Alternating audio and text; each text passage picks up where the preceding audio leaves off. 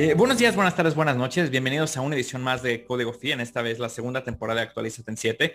Nos acompaña hoy un doctor en medicina, cirujano plástico, expresidente de la Sociedad Regional de Rosario, expresidente de la Sociedad Argentina de Cirugía Plástica, un gran amigo, director coordinador de Ateneos para graduados, educación continua para médicos, del posgrado de la Facultad de Medicina y Ciencias de la Salud de la Universidad Abierta Interamericana sede Rosario y presidente de la Fundación Docente de la FILAC, el doctor Ernesto Moretti. Doctor, muy buenas tardes. Muy buenas tardes, muchas gracias, doctor Luis. Encantado.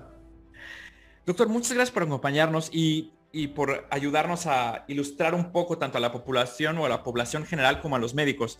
Eh, como representante de la cirugía plástica, no solo en Argentina, sino en América Latina, ¿cuál es su opinión sobre los ataques que sufre la especialidad debido al intrusismo profesional, que hoy es un problema a nivel mundial? Em, la verdad que muy difícil contestar eh, taxativamente esa pregunta, porque hay oftalmólogos, por ejemplo, más estamos hablando del tema médico específicamente, hay oftalmólogos que operan muy bien párpados, hay otorrinos que operan muy bien la nariz, hay muy buenos ginecólogos y mastólogos que operan la mama, tanto desde el punto de vista reproductivo como estético. Yo creo que no hay una verdadera separación en esto. Creo que eh, la verdad que uno debe tener el criterio amplio, la mente amplia, hacerla lo mejor. Eso sí es indefectible, uno debe hacer lo mejor, lo que sabe hacer, y después el paciente es el que termina decidiendo. El sismo realmente creo que acá hay un dicho en Argentina, ¿no? Los pingos, que son los caballos, los caballos se ven en la cancha. Es decir, es así. Yo creo que si un oftalmólogo es un excelente eh, especialista en párpados, dedicado solo a párpados, puede hacer perfectamente una cirugía estética de párpados, por supuesto, teniendo el criterio y el concepto de, de, estético. Así que yo el tema de intrusismo, mm, lo que no estoy de acuerdo cuando no está formado, ahí sí podemos hablar, pero cuando una persona está formada, un verdadero especialista, eh, esa es mi opinión. Nosotros últimamente estamos haciendo mucho, mucho ingreso por nuestra institución, porque es un hospital universitario y tenemos mucha actividad con los neurocirujanos. Yo estoy entrando cada vez más en neurocirugía, no por neurocirugía, sino para reparar problemas neuroquirúrgicos y ayudarlos a la plástica. Y sin embargo no soy neurocirujano, soy, soy cirujano plástico. Entonces... Tuvimos ahí un, un, un problema con la conexión, pero yo estoy totalmente de acuerdo con ustedes, creo que el conocimiento está ahí para todos y que mientras tenga la formación y el entrenamiento adecuado no, no debería haber problema, ¿no? Eh, ese, eh, ese, es el tema. Ese sí. lo, que, lo que uno no debería admitir, o cuando hay alguna cuestión de que uno puede dar una opinión, como en este caso, cuando la persona no está totalmente formada, es decir, no tiene una integridad, no conoce el tema, no pasó por muchas actividades, entonces ahí sí hay inconvenientes. Por ejemplo, yo doy siempre un ejemplo. El, microcirujano más famoso americano, Burke, no era cirujano plástico, era un cirujano general que se dedicó a hacer reemplantes de miembros. A ver, no, hay impedimento en esto, o sea, pero se dedicaba solamente a eso y nadie le podía discutir que él no sabía el tema. Que eso es lo que sucede cuando hay alguna cuestión de, formación, que uno dice, bueno, usted muy bien, hace liposucciones, pero ¿dónde se formó? ¿Qué es lo que hizo? ¿Qué experiencia tiene? Eso es, eso es para mí el, punto clave en esta situación. Totalmente de acuerdo, doctor. Doctor, y como presidente de la Fundación Docente de la FILAB, que abarca todas las asociaciones en América Latina e Iberoamérica, eh, ¿considera que algún día se lleguen a integrar los conceptos de formación para favorecer la movilidad académica de especialistas entre los países miembros o todavía es difícil por la pluralidad de los programas? Todavía es complicado el tema por varios motivos. Uno de ellos, como tú dices, la, formación académica en Argentina no es igual que en México, seguramente, o que en Brasil. Tiene sus diferencias, hay servicios que están al 100% acreditados, a servicios me refiero universitarios o o universidades que están acreditadas, otras que no, otras están reconocidas a nivel internacional. Entonces ahí a veces surgen estos pequeños inconvenientes que, aparecen. ¿no?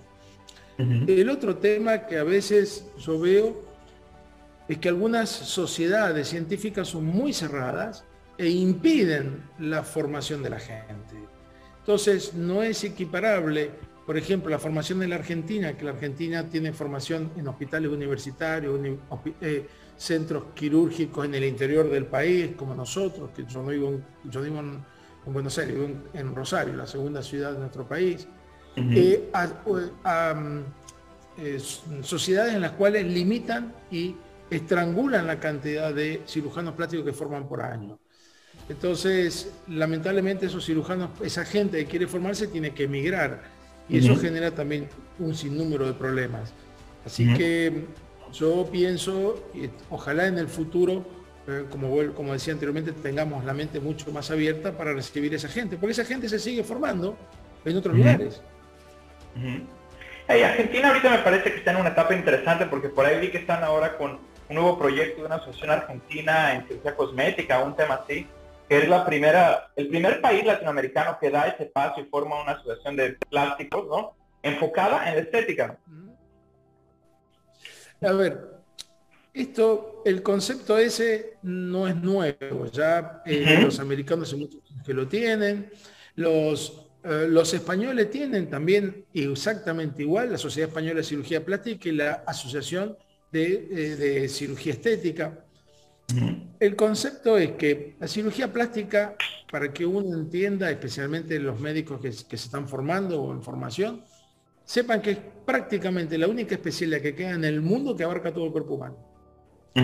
Los cirujanos generales se han ido restringiendo al abdomen.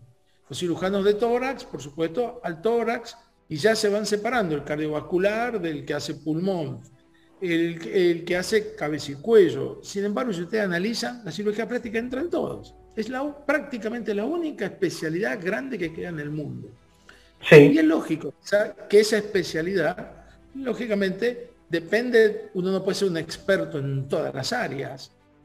Por eso es que hablábamos recién de irse perfeccionando hacia ciertas áreas.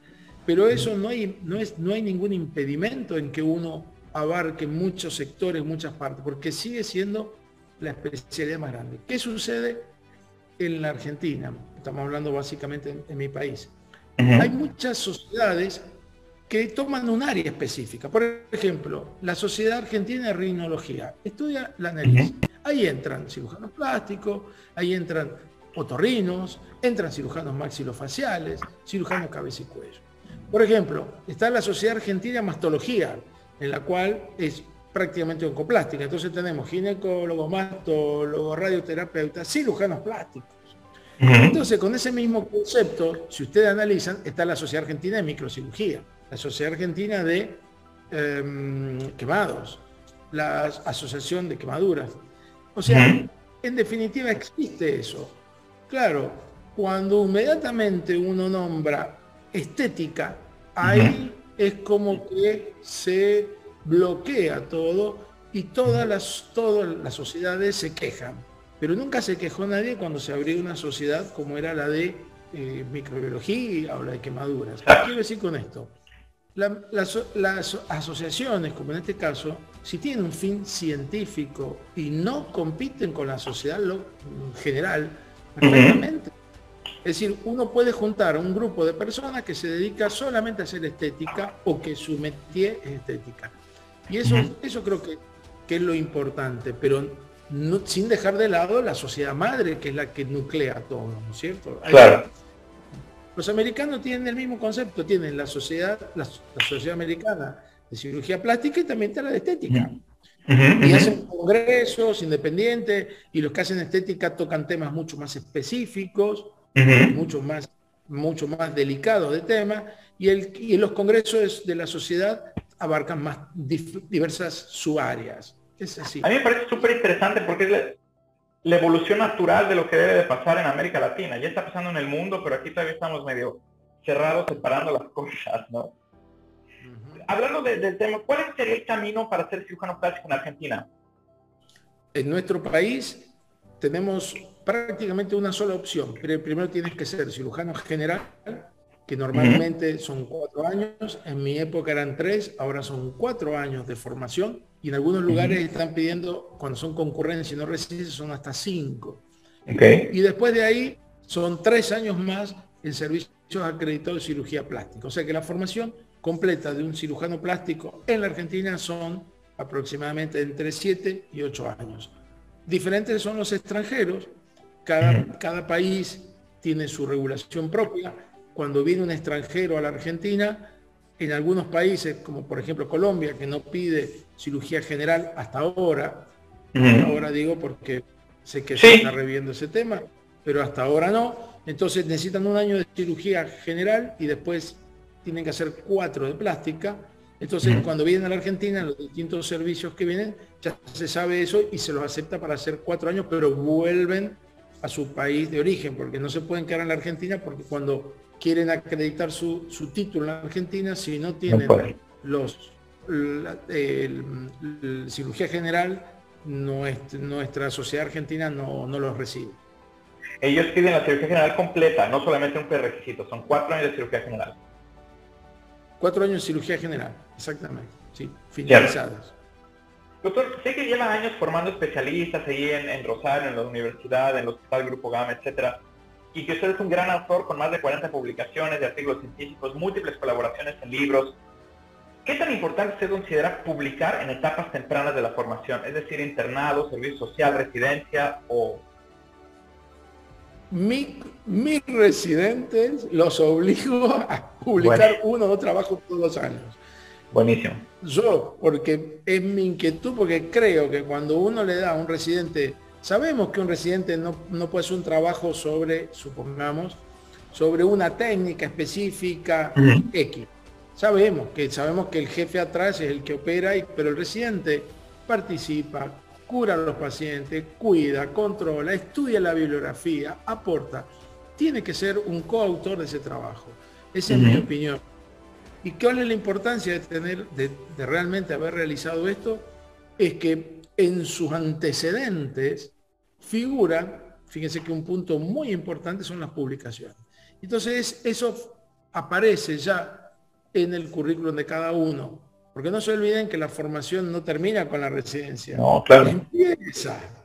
De ahí en adelante uno empieza a entrar en un hospital o en un servicio o, a, a poner su propia clínica o consultorio pero también siempre coloca en su currículum uno la actividad que ha hecho. Y mucha gente, especialmente si son profesionales, se fijan en los trabajos científicos. Por eso yo creo que es fundamental que, que, se dedique desde, desde temprano. ¿eh? Yo tengo mis residentes de primer año que colaboran con los de segundo y los de tercero armando trabajos científicos. Buenísimo.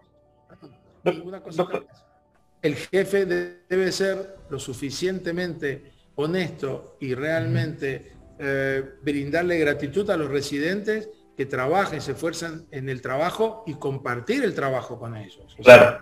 muchos he escuchado que aparece el, jefe y los demás los residentes nunca aparecen, no debe ser así. Es un trabajo en equipo y deben, deben tener su, su colocación en, en el trabajo. Eso es fundamental para mí también. Totalmente de acuerdo, doctor. Doctor, para todas las personas que no son médicos que, asisten a este, este canal, ¿dónde podrán encontrar con usted para una consulta, alguna valoración con una eminencia de la cirugía plástica latinoamericana, como lo es usted? No, normalmente eh, nosotros, yo trabajo en el Hospital Privado Rosario.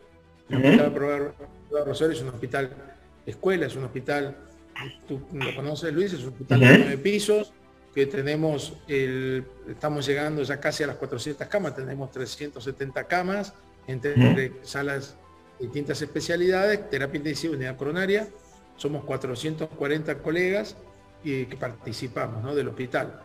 Entonces uno busca Hospital Privado Rosario y automáticamente, bueno, ahí figura, figura el servicio de plástica, yo soy el jefe del servicio de plástica, y tengo detrás mío siete ex residentes que están conmigo en el hospital. son siete que se formaron conmigo y que quedan en el hospital, que eso es una de las cosas importantes de esto, que seamos un grupo humano en el cual estamos todos conectados. Claro, que no se acabe la residencia y viene el frío de la calle de ¿y ahora qué voy a hacer? ¿no? que el servicio los abrace. Oiga, doctor, y al final, usted que está muy, muy involucrado con el tema de formación, Generalmente esas participaciones me gusta cerrarlas pidiendo una, una frase como un consejo o un resumen del éxito profesional o del éxito personal. O puede ser un consejo solamente para los médicos que recién formados o los que están por formarse, ¿qué es lo que usted les diría a esos médicos? Yo le una sola palabra, honestidad. Hay que ser honesto. La honestidad es lo más importante. Tú te enfrentas delante de un paciente y tienes que serle honesto. No le prometas cosas que no puedes realizar, no le, no le prometas cosas eh, que lo único que te interesa es la cuestión económica.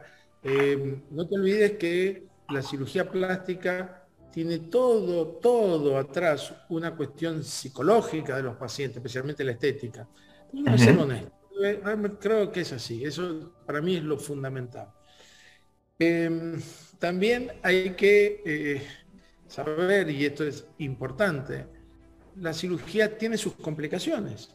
Entonces, siempre yo se lo transmito a los residentes. Es preferible, lógicamente, cuando uno tiene una complicación, te quita el sueño. Es claro. somos todos Y cuando un paciente tiene un problema o no te va bien en la cirugía o no llegaste a lo que querías, te quita el sueño. Pero que no te quite el sueño, el dinero. Es decir, ¿a qué voy con esto? No te preocupes. El dinero, si uno es honesto, es un camino lento que va de a poquito, va recuperando prestigio el cirujano a medida que va, por eso decía, en forma honesta, trabajando, formándose y, y eh, dando su experiencia, dando lo mejor, por supuesto, formándose al máximo.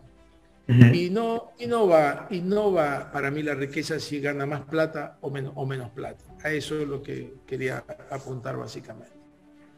Entonces, doctor, honestidad, mucha, mucha información, hacer un buen equipo y estar publicando desde etapas tempranas. Doctor, muchísimas gracias por su participación y por su tiempo. Ahora que ya está liderando todo este tema de la pandemia, espero pronto podernos ver por allá o recibirlo aquí en Río o en México. Me va a dar mucho gusto verlo. Le mando un fortísimo abrazo y gracias como siempre. Muchas gracias, doctor Luis. Encantado. Un saludo para... Buenos días, buenas tardes, buenas noches. Hasta la próxima.